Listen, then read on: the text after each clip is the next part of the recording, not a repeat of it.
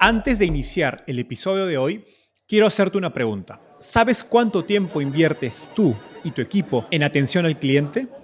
En el mundo de las startups, donde cada segundo cuenta y cada cliente es importante, Zendesk se convierte en tu aliado perfecto. Es como tener un equipo de superhéroes de atención al cliente a tu disposición. Zendesk es una plataforma omnicanal que integrará todos tus canales de comunicación como WhatsApp, email y redes sociales en un solo lugar. Gestiona tickets, ofrece una gran experiencia, aumenta tus ventas, pero sobre todo Construye relaciones cercanas con tus clientes gracias a Zendesk. Como beneficio exclusivo por ser parte de la comunidad startupeable, podrás probar el CRM de Zendesk completamente gratis por 6 meses. Y si decides continuar, tendrás 15% de descuento en tu primer año de contrato. Lo mejor de todo es que Zendesk escala de acuerdo a tus necesidades. Desde la oficina prestada donde empezaste hasta la compañía global que quieres construir. Compañías globales como Slack, Shopify y Airbnb confían en Zendesk para su atención al cliente. Ahorra tiempo, dinero y mantén felices a tus clientes. Encuentre el link con la prueba gratuita en la descripción de este episodio. Hoy conversamos con Hugo Bloom, CEO y cofundador de 100 Ladrillos, una plataforma digital que te permite invertir en fracciones de propiedades inmobiliarias desde 250 dólares, 100% en línea y sin ningún costo legal ni administrativo. A la fecha, 100 Ladrillos ha financiado más de 20 proyectos inmobiliarios por un valor de 30 millones de dólares provenientes de 26 mil inversionistas, personas de a pie, como tú o como yo. Antes de 100 Ladrillos, Hugo fundó Yo Te Presto y Capital Financiera, una empresa financiera tradicional. Lo curioso es que tanto él como sus socios vinieron de una carrera 100% financiera, por lo que tuvo que aprender de tecnología desde cero para fundar y dirigir 100 ladrillos. Hablamos sobre cómo aprendió a trabajar con tecnología, a contratar y armar un equipo de tecnología sin tener ninguna experiencia en el tema, y cómo su mentalidad de trabajo evolucionó al pasar de emprender en una empresa tradicional a una de tecnología. También Hugo nos compartió sus aprendizajes sobre el negocio de fintech, cómo crecer rentablemente, los mayores riesgos y cómo generar confianza con clientes. Si estás emprendiendo un negocio digital y no tienes un background tecnológico, esta entrevista es para ti.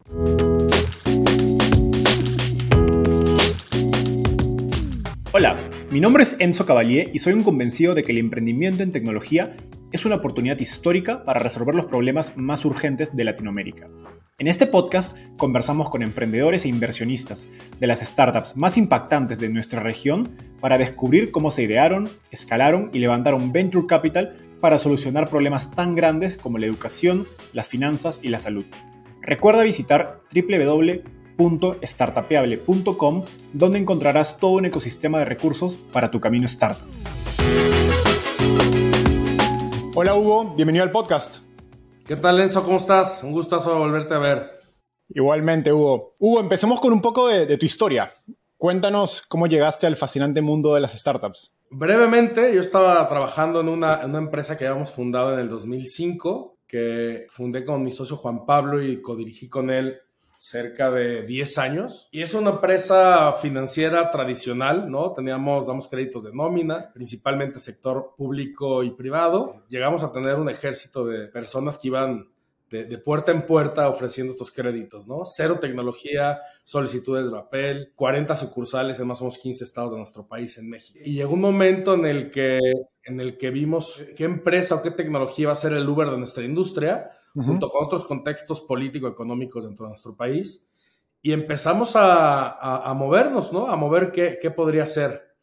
Y la verdad es que entramos al mundo de la tecnología sin querer queriendo. No fue algo como muy premeditado o, que buscamos. Yo recuerdo que en aquella época había visto algunas tendencias en Estados Unidos y en Europa, donde a raíz de la crisis del 2008, la crisis subprime de las hipotecas, los bancos y las instituciones dejaron de hacer créditos personales, ¿no? Entonces, en Estados Unidos y en, y en Europa salen este, este tipo de, de, plataformas que unen a personas que le llaman peer-to-peer lending o marketplace lending. Y la idea surge de decir, oye, ¿qué pasa si tropicalizamos ese modelo y lo traemos a México? La verdad es que Juan Pablo y yo estábamos a full operando esta gran, gran infraestructura física a lo largo del país. Y dijimos, oye, necesitamos a alguien que, pueda operar esto y que pueda enamorarse de la idea. Invitamos, te comento a Rubén, a Rubén Chávez. Él justo salía también de una, de, una institución de microfinanzas Y le platicamos el proyecto y se enamoró eh, al instante del proyecto. E iniciamos un poco con la ignorancia que nos da nuestro background financiero. Dijimos, ¿cuánto nos puede costar una página de Internet? ¿no? Y la idea era esa, ¿no? Unir, hacer una página de Internet donde uníamos a las personas que tenían dinero, ganas de invertir, con personas que querían un crédito y, achatar los extremos, ¿no? Y en Estados Unidos y en Europa tuvo muchísimo éxito porque además de que no había créditos personales, las tasas de, de interés, pues eran más o menos adecuadas al contexto y lo que fue revolucionario es decir, a ver, en vez del 18, a lo mejor el 15, tres puntos de diferencia, por ciento, pero donde revolucionaron mucho el tema fue en el tema de la inversión, ¿no? Esos 15 puntos que cobraban el cliente se lo trasladaban casi al 100% al inversionista. Entonces, nosotros con ese contexto dijimos, ¿qué pasaría en un país como nuestro, en Latinoamérica, en México, donde las tasas pasivas contra las activas tienen un gap de 80 puntos, ¿no? 80 de los más altos del mundo. Puntos porcentuales, ¿no? O sea, te inviertes tu dinero y te daban el 0% o el 1% y te lo prestaban al 80, 90, 100, 150%, ¿no? Entonces, ¿qué pasaría si al que, al que pide dinero le ofrecemos un crédito 4, 5, 6 veces más barato que allá afuera? Pero al que invierte le ofrecemos 15 veces más de lo que le ofrece el banco, ¿no? Y a final de cuentas, esta idea que se apalanca con una página web, ¿no? Que dijimos, ¿cuánto puede estar una página web? La hicimos realidad, ¿no? La verdad es que con el tiempo y con los golpes nos dimos cuenta que no era una página de internet, era una plataforma completa que requiere muchísimas, muchísima gente atrás, es una empresa completa y a final de cuentas la, la, pantalla es un canal solamente, ¿no? Lo que sí es que nos, nos, nos abrió la mente en el tema de lo que se puede hacer con tecnología y lo que te puedes apalancar, ¿no? Me encanta e, esa ignorancia, porque sin esa ignorancia de que era solo una página web, hoy día no existiría ni yo te presto ni, ni 100 ladrillos.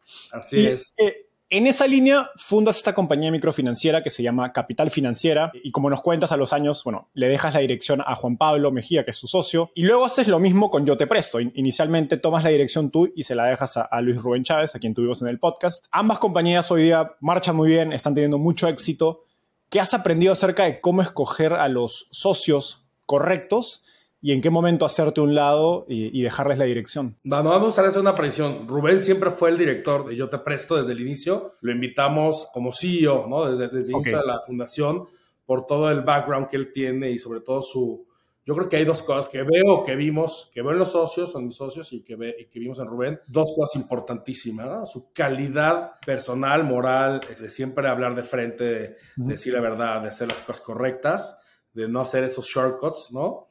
Y la otra es, pues, su, su, agudeza mental, ¿no? Tiene una capacidad de entender los problemas y, saber cómo hacer los blueprints de cómo resolverlo, eh, increíble, ¿no? Entonces, y la otra es que no, no, fue un tema como de creo una, una, empresa y al tiempo me salgo y creo otra, ¿no? Fue circunstancial, ¿no? Creamos Capital Financiera después de 10 años de, estar codirigiéndola o 9 años de codirigirla con Juan Pablo. Salgo yo con esta, con esta necesidad de, de, supervivencia, de buscar qué hacer para no quedarnos atrás. Sale esta oportunidad, esta idea de hacer la realidad con, con Yo Te Presto y eso sí, salgo yo, platico con mi socio y decido que le debería echar una mano a Rubén, sobre todo en el armado inicial de la compañía. Nosotros no sabíamos ni qué era fintech, ¿no? O sea, no sabíamos ni qué era fintech, ni qué eran startups, ni qué era levantar recursos de, de fondos o de, o de ángeles inversionistas, ¿no?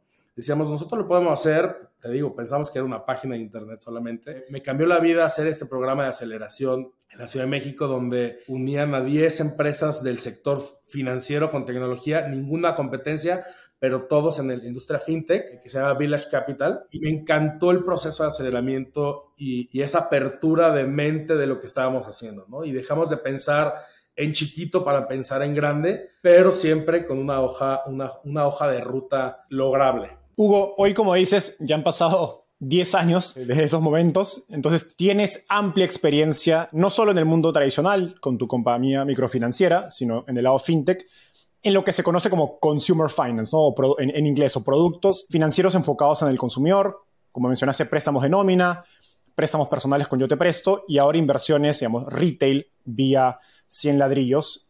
Y como decías, lo has bootstrapeado, lo has hecho de, una manera muy eficiente en capital. En una industria donde en los últimos años hemos visto a muchas fintechs quemar dinero, quemar millones a gran escala por problemas en su modelo de negocio, prevención de fraude, adquisición de clientes, etc. Cuando revisas la historia de tus compañías, ¿qué patrones ves en común? ¿Qué decisiones crees que fueron clave para lograr este crecimiento a escala de manera tan eficiente? Yo creo que lo primero y lo fundamental es entender el modelo de negocio y que los unit economics de tu negocio este, den, ¿no? Una cosa, o sea, mucha gente que no entiende el mundo de las startups critica que todas pierden dinero, ¿no? Y el tema es que de una ronda a otra hay milestones que tienes que demostrar a inversionistas e internamente demostrar que vas avanzando en producto y en mercado y en la adquisición y en la eficiencia de la adquisición. Pero lo que no puedes perder de vista desde el punto de vista personal es que los unit economics deben de dar. O sea, si los unit economics son superhabitarios, la diferencia entre perder o ganar es la escala. Hay modelos de negocio que los unit economics no hacen sentido ni siquiera en el Excel, ¿no? Y eso que el Excel todo lo aguanta, ¿no? Entonces, eh, si, los unit economics de tu modelo de negocio no dan a ninguna escala, mientras más vendas, más vas a perder. Y creo yo que en Latinoamérica, a diferencia de Estados Unidos o a lo mejor algunos países y muy, muy pocos países en Europa, existe o existía la capacidad de fondeo ilimitada para crear industrias o mercados, ¿no? Y era crecimiento a toda costa. Entonces, yo creo que el mindset que hemos tenido nosotros, y a mí me gusta pensarlo así, es que tenemos un mindset de una startup mezanina. Y me gusta ese concepto decirlo, ¿no? Un mindset donde sabemos a dónde le podemos tirar, pero no hay solo una salida, ¿no? No hay, es, no, hay ese one hit wonder que, que hace que solamente haya una versión del éxito. ¿Por qué lo creo? Porque en, Latinoamérica los mercados, los fondeos son más complicados de, lograr y entonces a mí me gusta creer que la, la vida de la startup o de tu idea puede resolver un problema en diferentes escalas y siempre puedes irlo resolviendo. Entonces, en épocas como hoy, ¿no? Donde el, flujo escasea para este tipo de startups y donde cambia la mentalidad o el sentimiento de los fondos de venture capital, donde antes, hace seis meses era crecimiento a toda costa y hoy es rentabilidad, pase lo que pase. Y este tener el control de tu bebé, de tu sueño, se me hace que es muy riesgoso ponerlo al, sentimiento de cómo se despierta un VC. Yo creo que el, tener este respeto por el modelo y esta, y esta prudencia hace que tu empresa, si genera valor, tenga cabida en cualquier contexto económico, ¿no? Entonces, me gusta pensar en el tema del mezanín porque si le tiras al cielo, pero haces que los modelos tengan escalones donde tú puedas tunear si le aceleras el crecimiento o hoy es época de contención y de generación, ¿no? Me encantan los modelos donde puedes crecer orgánicamente y lo mejor de los dos mundos, ¿no? Si, si combinas el tiene viabilidad orgánica, pero le metes asteroides y puedes crecer, eso, eso es, el, ese es el concepto que a mí me gusta pensar. Y me, me, preguntabas en el tema del, del consumer finance, ¿por qué el retail? Creo firmemente que estamos entrando en la década donde el que marca el ritmo de la canción es el gran inversionista, el gran público inversionista. Lo vimos hace uno o dos años con el drama este de GameStop Saga, ¿no? Donde los, los microinversionistas se ponen de acuerdo, se coordinan, se, se alían, independientemente que sean racionales sus decisiones, pueden, pueden cambiar el rumbo. Definitivamente, yo creo que hay formas más fáciles de hacer dinero y mucha gente me pregunta, Hugo, ¿por qué volver a emprender y por qué empezar desde abajo y por qué irte por el empedrado y por qué ir por el pequeño inversionista? Yo creo dos cosas firmemente. Una es eh, en el tema de conveniencia. Yo creo que en la próxima década vamos a ver la década del retail investor como el, que tiene la batuta. Y la otra es porque creo que merecemos como país o como, como área, la, la TAM, mejores y más eficientes servicios financieros, ¿no?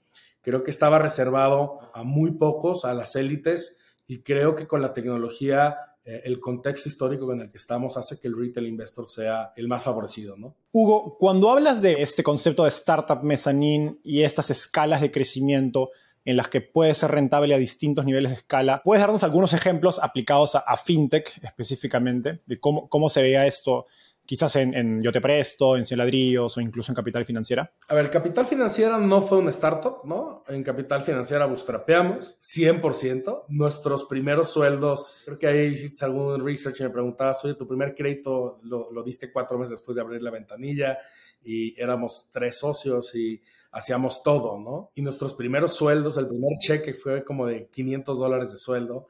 Eh, llegó dos años después, ¿no? Entonces era otro contexto, ¿no? Ahí era o eres superavitario desde el crédito 1 o mueres, ¿no? Entonces, entendíamos el valor del unit economic, ¿no? O sea, eres más cuidadoso, si bien la curva es más lenta, entiendes las entrañas de lo que le duele al cliente, de lo que le, de lo que le duele a la administración, al back office. Los fundamentales, tienes tiempo de aprenderlos, es, es, a lo que voy. No tienes el rush de, crecer, crecer, crecer. Hay dos cosas en las que creemos nosotros en cualquier emprendimiento que hacemos y al cualquier emprendimiento en el que invertimos, porque tenemos un fondo de capital de riesgo que hicimos después de, mi socio y yo, después de, fundar Yo Te Presto, cuando nos revolucionó esto, la tecnología puede hacer, ¿no? Y, hemos invertido más o en 60 empresas en Estados Unidos y, Latinoamérica, ¿no?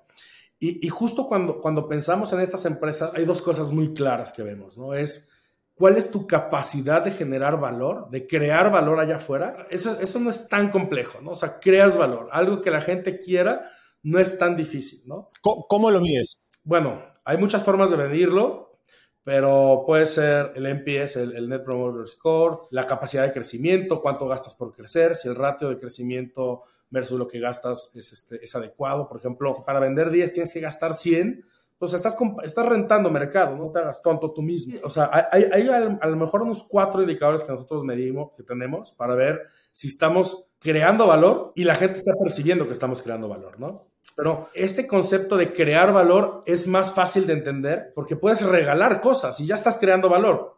Pero si no eres capaz de extraer valor, está condenado a morir tu emprendimiento. Y para nosotros se nos hace, y más en, la, en el contexto latinoamericano que estamos, que tenemos que tener la responsabilidad de que sea el negocio rentable per se para que tenga viabilidad en el futuro, ¿no? O sea, creemos que, y más en negocios de finanzas, de consumer finance, no podemos permitir morirnos, ¿no? Porque confían en nosotros muchas cosas. Entonces... Y, esto es particularmente importante en fintech, ¿no? Alguna vez escuché a un inversionista decir, si prestas dinero, tienes product market fit instantáneo, porque todo el mundo quiere plata.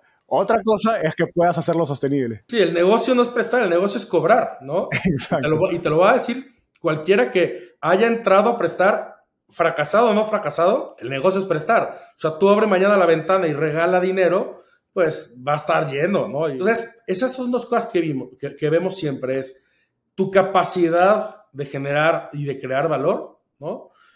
Y la capacidad o la visibilidad o el, o el, time frame donde tú creas que puedes extraer valor y cómo puedes extraer valor, ¿no? Y, cuando hablo de la capacidad de, de, crear valor, y te lo platico porque es lo que vemos cuando invertimos o lo, vemos, o lo que vemos cuando buscamos asociarnos o crear un nuevo emprendimiento con alguien, es que haya una, una decisión irracional por tratar de generar valor o por tratar de resolver un problema que ellos ven allá afuera, ¿no? O sea, tiene que ser eh, unas ganas, un deseo, una pasión irracional por, por, tratar de generar y resolver ese problema. Mirando la, la otra cara de la moneda del negocio financiero, como hablábamos, hay decenas de fintechs enfocadas en consumidor que han surgido en los últimos años, algunas con más éxito que otras, creo que muchas han tenido poco, poco éxito y han pasado, digamos, han desaparecido prematuramente. ¿Cuáles dirías que son los mayores riesgos o errores o áreas de atención a las que un emprendedor en fintech debería estar atento? Y en los que probablemente algunas de estas fintechs fallaron? A ver, yo creo que hay, hay dos tipos de fintechs, ¿no?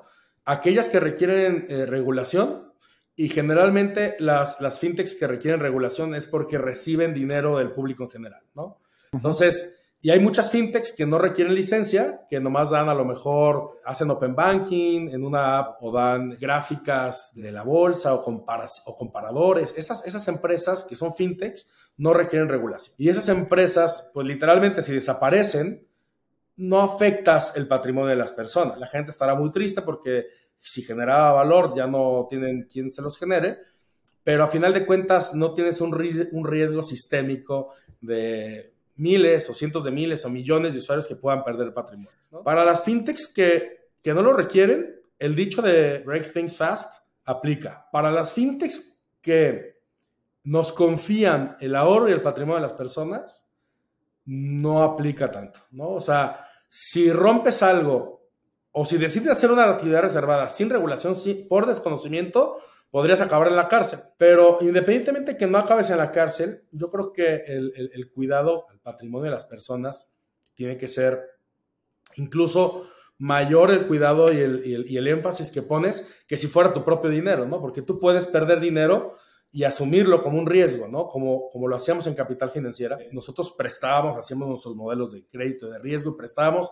Y si perdíamos dinero, pues pierdes el dinero de la panza de la empresa. En Yo Te Presto no teníamos esa capacidad, ¿no? En Yo Te Presto no podemos decir, ahora se me ocurre prestarle a estas personas que nunca han tenido crédito y qué tal, el, dinero de otros. Si vas a prestar el dinero y, vas y quieres inventar una forma de prestar, presta el dinero tuyo de gente o, de tus inversionistas que saben que pueden aguantar perderlo. Por ejemplo, en Yo Te Presto, solamente autorizamos el 3-4% de las solicitudes o de las aplicaciones de crédito que nos dan, ¿no? Porque le prestamos solamente al top tier de las personas que mejor historial o mejor pagadoras eh, son. ¿Por qué? Porque tenemos la responsabilidad de que el dinero que prestamos no es el dinero nuestro, ¿no? Y por eso se han desarrollado otras cosas. Y en el caso de 100 ladrillos, lo que hacemos es invitar a las personas a que entre cientos de miles de personas puedan comprar una propiedad para que les genere rentas y plusvalías, ¿no? Una bodega, una plaza comercial, un edificio de oficinas, un, edificio para renta tipo vivienda en renta institucional o Airbnb, ¿no? Entonces ahí el cuidado que se tiene que tener es hacer el due diligence completo para, para evitar que estas personas puedan perder su, su dinero. Genial. Y haciendo doble clic en esa diferenciación entre compañías, digamos, reguladas que no reciben dinero del público y compañías reguladas que sí reciben dinero del público, más allá de, digamos, de tu licencia eh, IFTE, como se dice en, México, digamos, por, las siglas, o tu licencia FinTech, la gente te está confiando varias cosas, ¿no? Y, son varias personas, ¿no? Son, pueden ser bancos, inversionistas, ahorros de gente a pie, etcétera. En esos primeros días, más allá de la licencia, ¿qué has aprendido que es efectivo para construir confianza de, los stakeholders eh, alrededor de una financiera o una fintech? Yo creo que esa es la curva más difícil de, pasar, ¿no? O sea, no, no sé si hay una bala de plata que te pueda decir, haz esto y lo vas a lograr. Yo creo que ese es el camino, el día a día, la trayectoria, el, la escucha social, ¿no? Y te lo tienes que ir ganando poco a poco, ¿no? Nosotros aquí tenemos una, una frase es que es casi un mantra y los que me conocen no me dejarán mentirla, pero es puedes perder dinero, pero la reputación jamás. O sea, tu palabra tiene que valer más que cualquier contrato, por ejemplo. Entonces, y ese, ese mantra es parte de la cultura, ¿no? Es parte de la cultura de lo que tenemos. Y esto no es por ley, por ejemplo, si nos ha pasado en algún momento que hicimos una campaña donde no hicimos algo bien y, las y, nos dimos cuenta en, justo en medio de la campaña, regresamos el dinero y tuvimos que sacar dinero nosotros para devolver algo que, nosotros supimos que hicimos, hicimos mal. ¿no? Esas cosas que nadie sabe, que no se publican, que tal, a final de cuentas hacen una reputación. Y el tema de ganar la confianza es poco a poco, ¿no? Es, es con, o sea, con bancos, te ven, eh, hablar con la verdad, eh, con bancos, con instituciones fiduciarias, con los clientes, ser transparentes, que les caiga la... O sea, no, no, sé, no sé qué decirte. Yo creo que es algo que se va construyendo poco a poco para que confíen en ti. Muchas veces es el background tuyo, muchas veces el background de tu equipo, muchas veces el background de los inversionistas o de los VCs que, que confían en ti. Pero definitivamente, eh, cuando te dan una oportunidad, que siempre hay alguien que te da una oportunidad, ¿no? La clave es no defraudar y, no defraudar en lo que quedaron, ¿no? Porque puede un negocio salir mal, siempre, 100%, eso, es este, una probabilidad, ¿no? Las cosas pueden salir mal, pero que salgan mal por las razones correctas, porque el mercado no lo quiso, porque fue una decisión arriesgada pero consensuada, o sea, ese tema, ¿no? O sea, esto no significa que no vas a perder nunca y que vas a ganar todo y que no vas a perder dinero, pero que sea por las razones adecuadas, ¿no? Yo creo que esa confianza se va construyendo poco a poco. Me encanta el ejemplo que, diste porque alguna vez le, le escuché a David Vélez de Nubank contar uno similar en un, caso que creo que hubo un, cambio de producto, alguna razón por la que iban a recibir una comisión exorbitantemente más alta, que el cliente no podía haberse enterado y no iba a haber ningún problema, pero decidieron, ok, se lo vamos a devolver al cliente y los clientes recibieron pues X cantidad de millones de dólares en sus cuentas sin que nadie se lo haya pedido. Probablemente ni se dieron cuenta, ¿no? Exacto, exacto. Y son esas cosas, pues, claro, que componen en el día, se van componiendo en el tiempo, pero uno desde fuera no las, no las ve. Y, la verdad es que al principio confía la gente por los colores, por el logo, por... O sea, muchas veces nos, ponemos nosotros a meditar y a, reflexionar entre Pablo, Rubén, yo, José y todos los que estamos aquí en el medio de, de estas empresas. Y nosotros, híjole, ¿cómo es posible que haya confiado la gente dos mil, tres mil, cinco mil millones de pesos en estas plataformas sin conocernos, 100% en línea, antes de que estuviéramos regulados? O sea, Y yo creo que parte, o sea, parte es, no hubiéramos llegado a esas cantidades si al principio hubiéramos fallado, ¿no? Más bien, a la gente sigue confiando porque el track record ha sido superavitario en ese, en ese aspecto, ¿no? Pero sí es increíble, al menos del, público inversionista, cómo confía, ¿no? Cómo, o sea, tú te puedes saber, yo confiaría en, solamente ver una página o una pantalla o una app.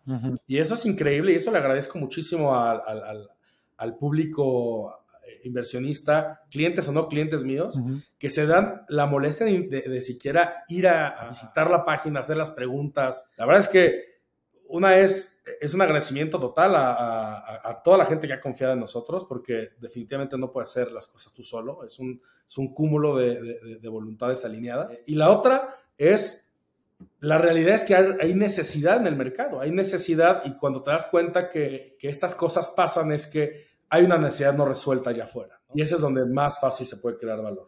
Si no hubiera este problema, la gente no tendría por qué arriesgarse ¿no? a confiar en una página web, como dices, para, para invertir su, su dinero en activos inmobiliarios. Correcto. Hugo, ahora me, me gustaría profundizar en, en tu experiencia emprendiendo en tecnología sin saber de tecnología, como nos decías al inicio. Has contado que Capital Financiera lo empiezan de una manera muy estructurada, con muchos procesos, tardan cuatro meses en dar su primer crédito, pero eso también le vale la, digamos, la confianza de, los, de sus socios bancarios, que, eventualmente son quienes los fondean. Como decías, FinTech parece ser un sector donde el, el mantra este de move, move and, break things fast, no necesariamente aplica. ¿Cuál es tu filosofía sobre, sobre MVPs y cómo evolucionó el tiempo a medida que has pasado de negocios más tradicionales a más tecnológicos? A ver, yo creo que definitivamente, y por eso les digo que este es el camino, ¿no? Yo cuento la historia y este es nuestro camino, no significa que, deba ser el camino de todos, pero y tampoco fue muy premeditado, ¿no? Y, como tú bien lo sabes, éramos tres financieros creando una fintech sin conocimientos del background eh, de tecnología. Yo, lo dividiría en dos cosas, ¿no? Yo creo que la primera es que sabíamos muy bien cuál era el principal problema a resolver, pero no sabíamos exactamente cómo. Y tener esa humildad de decir, quiero resolverlo, pero no es solamente a mi modo, y esto lo he dicho muchas veces, y me costó en 100 ladrillos muchísimo hacerlo. Deja platicarte rápido esa historia de 100 ladrillos para que veas que predico con el ejemplo y me costó, a pesar de que lo predicaba. Eh, levantamos nuestra primera ronda de capital en 100 ladrillos de un millón y medio de dólares. Eh, queríamos hacer este, este marketplace después de haber visto que la tecnología estaba ahí, ¿no?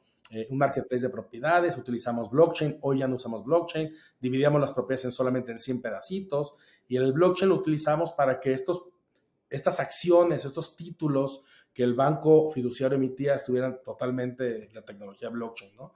Y realmente sale la, idea de 100 ladrillos gracias a, dos cosas, a la necesidad que veíamos en el mercado, pero sobre todo a la viabilidad tecnológica y legal del momento. Lanzamos, levantamos este, el dinero, la gente creía en nosotros, había viabilidad financiera, tecnológica y tal.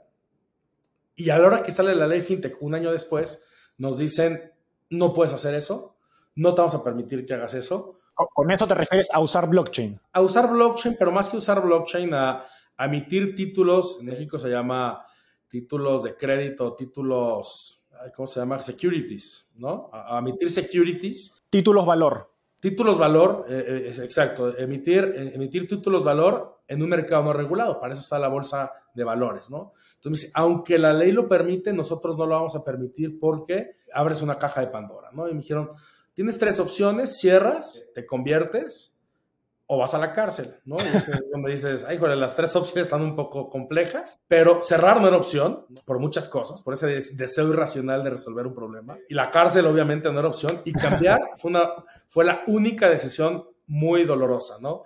Porque implicaba destruir todo lo que habíamos hecho, ¿no? Tirar a la basura un millón trescientos cincuenta mil dólares, nos quedamos en la cuenta con 150 mil dólares. Por eso te digo que no es tan bootstrapeado porque sí levantamos capital, no como en capital financiera. Y después de un año y medio, dos, de, estar luchando por esta solución, decirle al equipo que creen, todo tírenlo a la basura, vamos a empezar este, de nuevo a, idearlo. Y tenemos no un año y medio, dos, como tuvimos antes, tuvimos cinco meses para hacer un, MVP, ¿no?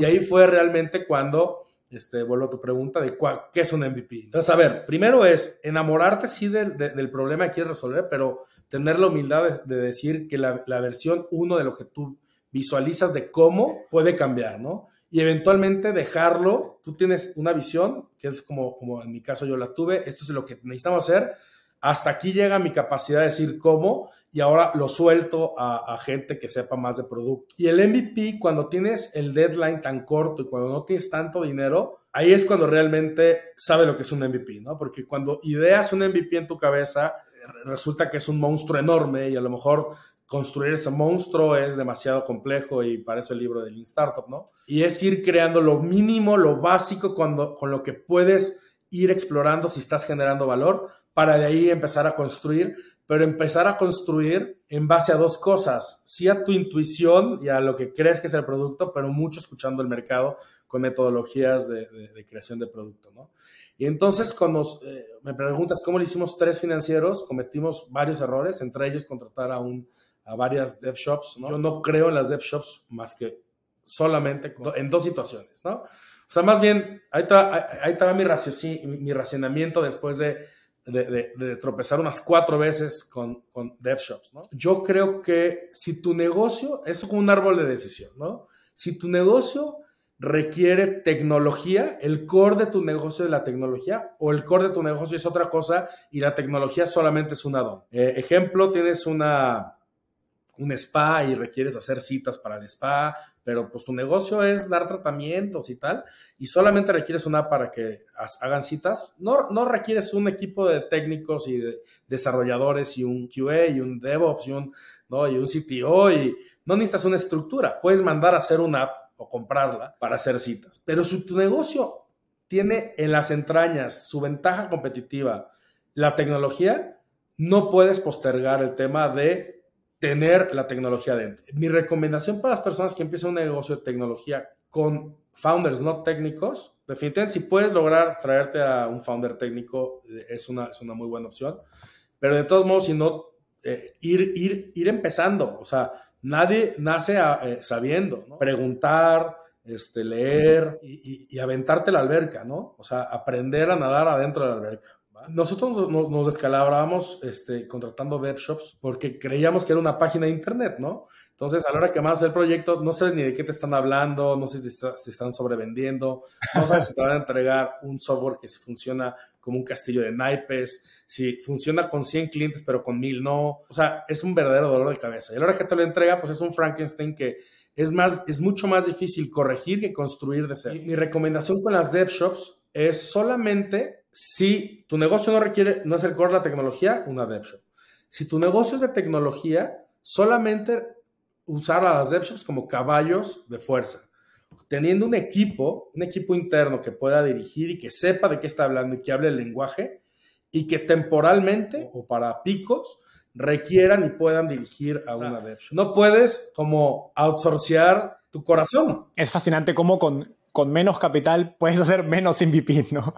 Esta, frase de la necesidad acudice el ingenio y creo que el ejemplo que nos has dado de gastarse un millón a que te queden 150 mil y que el MVP sobre el que hoy día 100 ladrillos está construido fue el segundo con, con, mucho menos capital. Ahora, hablando de empezar un equipo de tecnología para personas, como tú dices, que son financieros tratando de empezar a emprender en tecnología o gente que no tiene mucho background en tecnología, ¿Cuáles son tus recomendaciones para iniciar ese equipo de tecnología? Algunas ideas. Todos deberían aprenderlo, alguien debería tomar el liderazgo, hay que traer un externo y darle equity. ¿Cuáles tu, tus recomendaciones en ese sentido? A mí lo que me ha funcionado mucho es, y tuve muchísima suerte, es el primer CTO creía que era el CTO a traer. Resultó que ese CTO contrató a los primeros tres ingenieros. Después de un tiempo, esos tres ingenieros hicieron un golpe de Estado y, derrocaron al CTO. Eh, no fue tan, tan, tan rápido, pero fue en un proceso donde me di cuenta del cambio de rumbo que teníamos que tomar.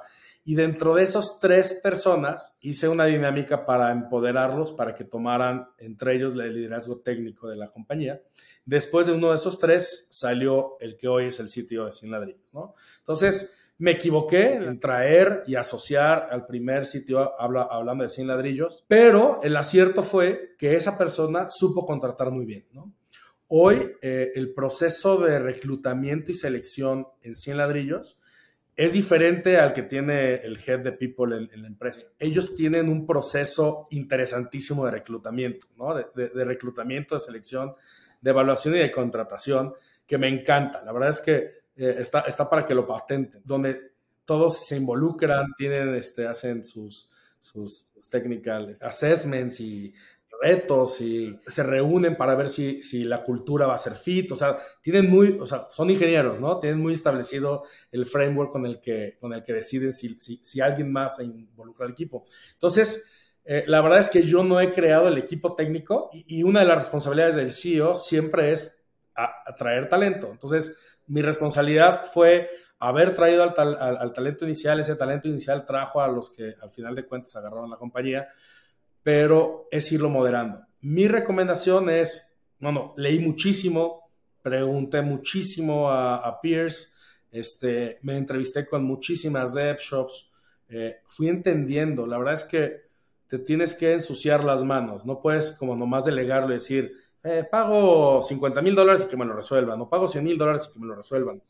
Y tiene una curva de aprendizaje, ¿no? Entonces yo, yo creo que obviamente tienen stock, stock options y, parte de la empresa eh, estas personas. Y nada, o sea, yo creo que no, hay, una, no hay, una solución rápida.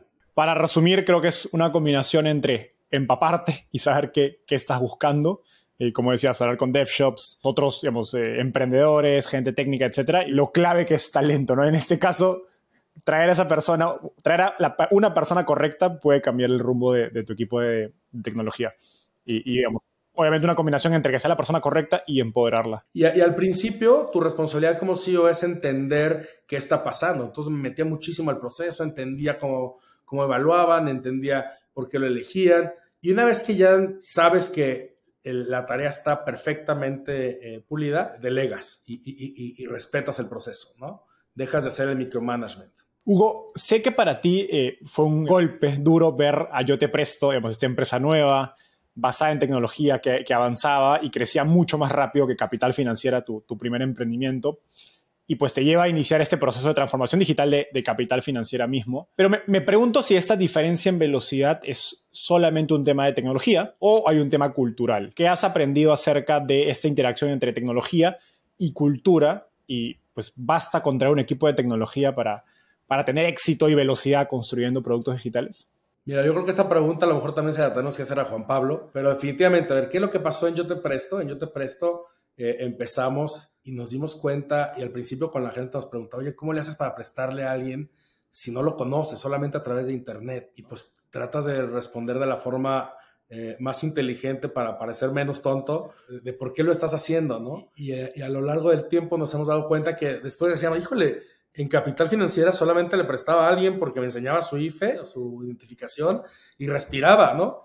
en Yo Te Presto es increíble la capacidad que tienes de análisis, de, capacidad de crédito, de voluntad de pago, de, detección de fraude. No sé si hoy hay más o menos, pero había como setenta y tantos data points que podías checar y unas posibilidades súper locas, ¿no? Que, te dan una, una, una, un cierto nivel de certeza en las únicas dos respuestas que tienes que responder en crédito. Es, tiene capacidad de pago y tiene voluntad de pago. Entonces, pues no sé si, no sé si nos pegó mucho, pero más bien fue como un tema de reflexión.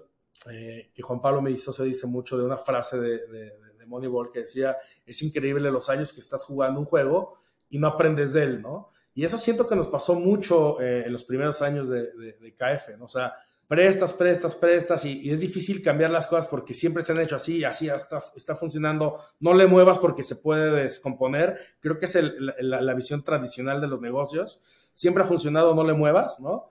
Es el, dilema del innovador. El dilema del innovador, pero creo que en esta nueva era de la tecnología, lo, lo increíble es que puedes medir todo y las decisiones de, de, cambios o de inputs no se ganan con golpes de mesa, ¿no? El que habla más fuerte y el que tiene más autoridad en la sala de juntas, sino que en la sala de juntas solamente se decide en qué hipótesis validar, ¿no? Entonces, e, eso nos ayudó muchísimo a ir puliendo el modelo de, el, modelo de riesgo en Yo Presto, pero nos cambia el mindset al interior de, capital financiera y es por eso que decidimos lanzar este fondo de capital de riesgo que en un inicio queríamos hacer como un small private equity 50%, 50% de inversiones en, venture capital. Pero en el small private equity era el tema de cómo es posible que eh, en capital financiera, que lleva 10 años este, operando, tiene cientos de empleados, tiene buen revenue, tiene, tenemos energía, tenemos este, edad, creemos que tenemos capacidad, ¿no? Que no estamos tan, tan, tontos, ¿no? ¿Cómo es posible que no podemos o no hemos podido hacer en 10 años aprender de esto, ¿no?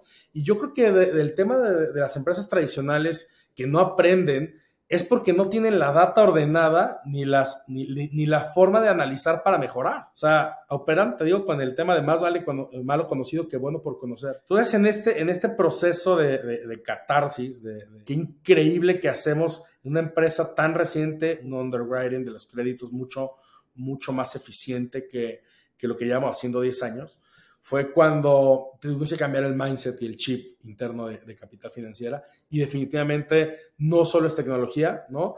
Tecnología sería, sería como la solución más simple de decirlo, ¿no? Es como, como quien compra SAP de CRM o este RP de, de las empresas que vale millón, millón y medio de dólares y creen que por comprarlo se va a implementar, ¿no? O sea, la implementación es cultura, ¿no? La implementación es disciplina, la implementación es, es hacer la tarea. La solución pues tienes la solución tecnológica, pero ahora implementarlo. Definitivamente no solo es tecnología y por eso es tan difícil que las empresas tradicionales cambien, implementen tecnología y luego cambien la cultura, ¿no? Por eso es más fácil empezar de cero con una cultura donde la única certeza es el cambio, ¿no? Total. Y, luego van las empresas grandes a pagar pues millones de dólares a estos grandes outsourcing o consultoras de tecnología pensando que les van a resolver el problema de digitalización y como dices, es un tema mucho más Exacto. Me ha, tocado ver que la gente cree que la decisión de consejo, decir que se gaste un millón y medio de dólares y que nos resuelvan el problema es como por arte de magia. Y es eh, eh, arremangarte las, las, mangas y eh, ensuciarte las manos. O sea, es que no, no, hay, no hay una receta, no hay un shortcut. ¿no? sobre este proceso, digamos, de transformación cultural, en el caso de capital financiera, ¿qué fue lo que más te costó, digamos, aprender, ¿no? Sobre sobre cultura, producto y, cómo trabajar con tecnología ¿no? en, un, en, un, nuevo ambiente. A ver, seguimos aprendiendo, ¿no? Seguimos aprendiendo y Juan Pablo lo ha hecho bien. También que cerramos todas las sucursales, eh, dejamos de tener eh, operación física, dejamos de utilizar el papel en las solicitudes y tenemos ahora mucho más personas en el campo, pero sobre todo inició el, el, el chip de la transformación no solo de mejorar el producto inicial, sino de cambiar el producto. Entonces, hoy Capital Financiero vive una, época de transformación a un nuevo mercado, a un nuevo producto. Entonces, creo que lo que más, lo que más costó fue pues a la gente que lleva mucho tiempo, como en todas las pláticas que has de tener de, cambio de cultura, decir que ahora va para acá y que es en serio, ¿no? Porque muchas veces eh, se toma como es la nueva locura o es la nueva ocurrencia del director, en un mes se le pasa. Yo creo que el, hacer sentir que realmente el cambio de cultura es sí o sí y es prioridad número uno, es el que hace que eventualmente permee que, la cultura va, ¿no? que el cambio de cultura va. Buenísimo. Hugo, el producto de 100 ladrillos es increíble. Lamentablemente ya no estoy en México para, para usarlo. Así que estoy esperando que pronto se habilite la, posibilidad de invertir para, extranjeros o, en Estados Unidos si es que esté en el plan. Pensando en el futuro, y, ya para cerrar, ¿cuál es la visión más loca de 100 ladrillos? ¿Cómo se ve esa experiencia de inversión en inmuebles, digamos, increíblemente, sin fricción, apuntándole al arco iris? Creamos 100 ladrillos con una visión de poder democratizar la tenencia de los bienes raíces, ¿no? Creemos o creíamos nosotros que los bienes raíces es el activo que más ha demostrado a lo largo de los milenios eh, resiliencia ante cualquier tipo de contexto económico. ¿Por qué? Porque tiene algunas cosas, ¿no? Muy, muy, muy, muy válidas. Son escasos, eh, son productivos. Construirlos eh, generalmente siempre cuesta más porque el costo de los materiales siempre va al alza. Y ha sido un refugio de, capitales de, de, todos los... Este, magnates o todas las este, grandes fortunas de, la historia de la humanidad, porque eventualmente todas las industrias donde generan la lana terminan, eh, o la plata, terminan en, activos inmobiliarios. Entonces, este, este gran activo que ha sido eh, un refugio de, patrimonio durante siglos o milenios, tiene cuatro cosas eh, súper este, malas. La primera es que el ticket de acceso es altísimo, requieres, no sé, 100, 200 mil dólares para empezar a jugar. La bursatilización o, la liquidez del activo es, es baja, ¿no? Porque tienes que vender todo el activo, tienes que deshacerte de todo el activo. hay una asimetría de la información brutal, ¿no? Tú puedes comprar una, un, departamento, un local en un precio y el de al lado venderlo en otro. hay una opacidad de información grande. Eh, a lo mejor en Estados Unidos menos por silo. Y la cuarta es que, aunque es un gran activo, requiere administración, ¿no? Es, parece un ser vivo, ¿no? Que, que vive, se desgasta y requiere su mantenimiento. Entonces, a pesar de esas cuatro grandes este, contras, ha sido el, asset class por autonomía, ¿no? Y, además es el asset class más grande de, este planeta, mucho más grande que todas las acciones de todos los mercados, que toda la deuda que bursatilizada, que, que lo que me digas, que todo el oro del mundo jamás minado. Entonces dijimos, ¿cómo le podemos hacer para llevarle este producto a, las masas, ¿no? A las masas que no están tan vinculadas o, adaptadas a mercados como la bolsa, ¿no? Entonces dijimos, ¿por qué no hacemos una plataforma donde invitamos a las personas a invertir en pedacitos, en fracciones de estos, inmuebles eh, y que puedan recibir renta y, plusvalía con el tiempo, ¿no? Eh, y le decimos 100 ladrillos, después le cambiamos el nombre, al final no le cambiamos el nombre empezamos con este sueño de democratizar la tenencia de los bienes raíces y nos dimos cuenta cuando fue esta catarsis o este cambio de, del cómo, de, que platicamos de blockchain, hacerlo de una forma más regulada, vimos que ya no eran 100 ladrillos, eran 1000, 10 mil, 100 mil ladrillos y que la pulverización y el alcance podría ser mucho más efectivo y lo lanzamos y, y fue un éxito, ¿no? La verdad es que gran, o sea, lo mejor que le ha pasado a 100 ladrillos es haber hecho ese cambio que tan doloroso de cambiar el rumbo fue casi, casi eh, market fit instantáneo, ¿no? De, cuando lo abrimos, ¿no? Que ya no requerías firmas electrónicas avanzadas y este, blockchain y, tickets mucho más bajos, ¿no? Y con el tiempo, escuchando a los usuarios, nos dimos cuenta que más que el pretexto de, poder acceder a un, bien, a un bien raíz, le estábamos dando la oportunidad de crear patrimonio, ¿no?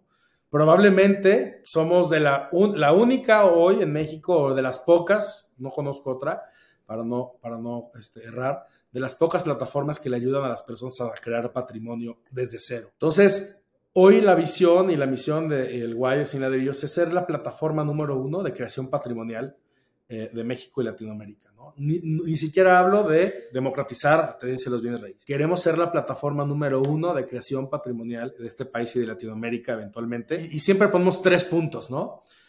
Y sin costo de oportunidad, ¿no? Y esa es una visión, o sea, cuando dices, ¿cuál es tu visión así que me gustaría ladrillar el mundo, ¿no? Me gustaría que cualquier activo este, inmobiliario pudiera estar este, bursatilizado de esta forma y que cualquier persona pudiera beneficiarse de este asset class que es tan, tan valioso y tan productivo y tan deseado por las personas y en cualquier latitud, que eso es algo que nos hemos dado cuenta. Nos han invitado a lo mejor de 7, 8 países a poder abrir en, en aquellos lugares. Eh, sí hemos explorado algunas cosas, si quieres en, más adelante te platico eso. Pero ese sería el sueño, como poder que cualquier activo inmobiliario pudiera estar eh, en un mercado público. Hoy menos del 3% de los activos son mercados públicos.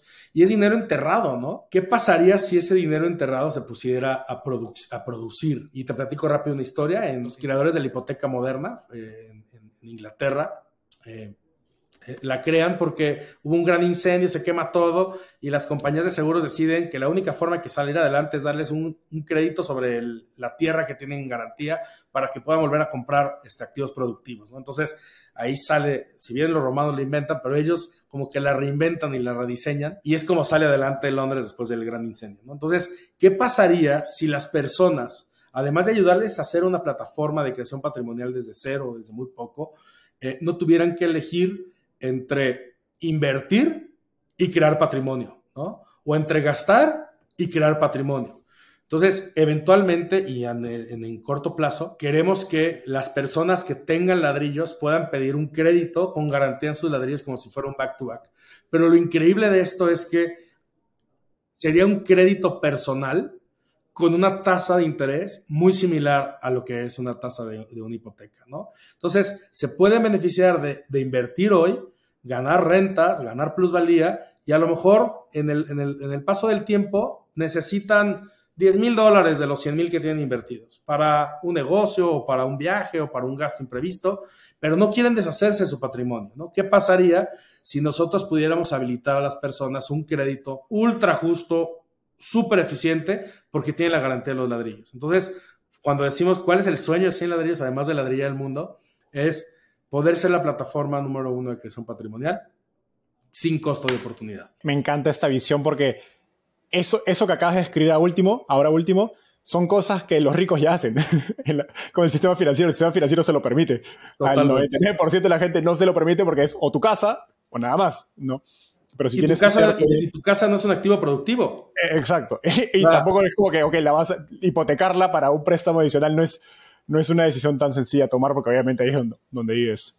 Claro. ha sido una entrevista increíble. Llegamos al segmento final. Esta es una ronda de preguntas rápidas. Te voy a hacer una pregunta corta y me tienes que responder en menos de un minuto. Ok, a ver si lo, a ver si lo logro. si tuvieras que emprender de nuevo desde cero, ¿cuál sería el principal consejo que te darías? Volver a elegir bien a los socios. ¿no? Yo creo que ese es algo que lo hice al principio como el burro que tocó la flauta, pero definitivamente cuando veo hacia atrás y hago el assessment, fue podría, podría volver a hacerlo racionalmente, ¿no? Pero la otra es y definitivamente voy a volver a emprender, ¿no? Definitivamente no sé cuándo, yo creo que es, es parte de la naturaleza y es lo que mi esposa se, se, pelea conmigo porque dice, ¿cuándo, ¿cuándo vas a parar de emprender? Yo creo que es parte de la naturaleza. Me gustaría hacerlo en una, en, una industria ya creada para tratar de eficientarla, ¿no? Yo creo que no empezaría en una industria que tenga que crear la industria o la categoría o modificar una ley. Yo creo que fue apasionante pero fue muy desgastante el proceso y yo creo que me, ahorraría esos cinco, esos cinco años de curva de, demostrar a las autoridades y al, y al, mercado que se puede. Total. ¿Cuál ha sido el libro más influyente en tu camino por el mundo de las startups? Pues mira, yo creo que este, tratamos de darte siempre algo nuevo. Yo creo que los, los típicos, ¿no? De Zero to One, este, The Hard Things of, Hard Things, pero hay más que un libro, creo que también es libro. A, mí hay un video que me encantó de YouTube que cada que alguien entra aquí, cada que queremos explicarles qué hacemos, les pongo y, a lo mejor en video la gente sí lo va a ver y el libro no lo van a leer. Y es, se llama The Golden Circle de Simon Sinek. No sé si lo has, mm. visto. Sí, lo he visto, sí. Es, para mí es, eh, cada minuto, creo que dura 15 minutos, es, es una joya pura de entender el porqué de las cosas. Yo creo que gran parte de los emprendimientos fracasan porque se crean por, por las razones no adecuadas, ¿no? No, las razones correctas. Una persona que emprende por las razones correctas es difícil que fracase. Si unes eso con el why, que es el, centro del círculo del por qué hacer lo que quieres hacer, tienes eh, avanzado el 80% del camino de, la decisión del emprendedor y de, y de las veces que dudas si debiste de haber emprendido o si o dudas de si, seguir adelante. Y a lo mejor te ayuda a, tirar la idea que traes en una semana en lugar de, tres años después, ¿no? A mí me encanta, es el Golden Circle. No, podría estar más de acuerdo, esos 15 minutos son oro puro. Finalmente, ¿qué te gustaría cambiar del mundo de las startups en Latinoamérica? híjole, a ver. O sea, yo creo que lo que yo creo que todo el mundo dice es este, que haya más fondeo, que haya más apertura. Yo creo que eso definitivamente, pero ¿qué podemos hacer en el Inter? ¿no? A, mí me gustaría a lo mejor cambiar un poco el mindset del, emprendedor. ¿no?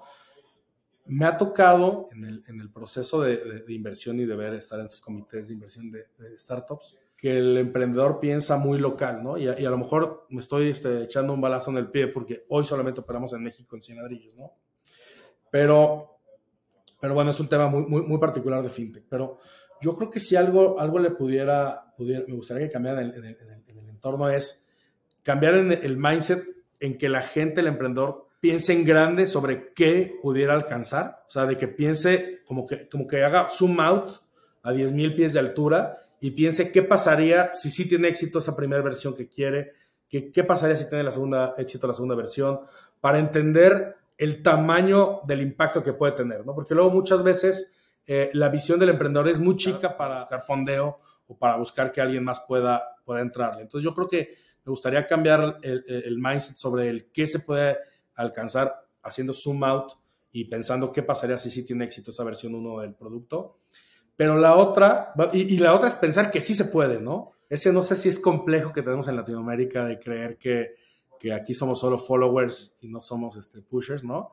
Yo creo que es el qué se puede en grande y saber que sí se puede, ¿no? teniendo la alineación correcta. Y la otra es un dicho que es contradictorio, pero es, es común en Latinoamérica, ¿no? Es, tener la cabeza en el cielo, pero los pies en la tierra, ¿no? O sea, hasta allá quiero ir, pero este es mis próximos 12 meses, ¿qué tengo que hacer? O sea, no solamente se vale soñar, se tiene que ejecutar. Y prácticamente yo creo que ese, todo se resume en mindset, ¿no? Por lo mejor dividido en dos, dos temas. Hugo, ha sido un gustazo platicar contigo. Eso fue todo por hoy. Gracias por esa gran charla. Enzo, un gustazo para mí.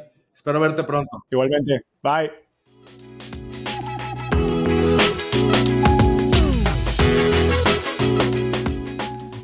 Antes de cerrar el episodio, quiero contarte que lanzamos el podcast Startupiable en 2021 y en menos de un año ya somos casi 10.000 personas que lo escuchamos cada mes.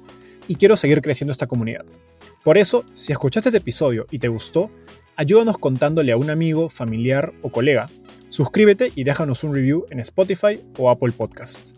De hecho, me gustaría saber quién eres y por qué escuchas el podcast. Mándame un mensaje sencillo a enzo.startapeable.com o por Twitter a arroba contándome por qué escuchas el podcast Startapeable y cómo te ayuda en tu empresa o trabajo.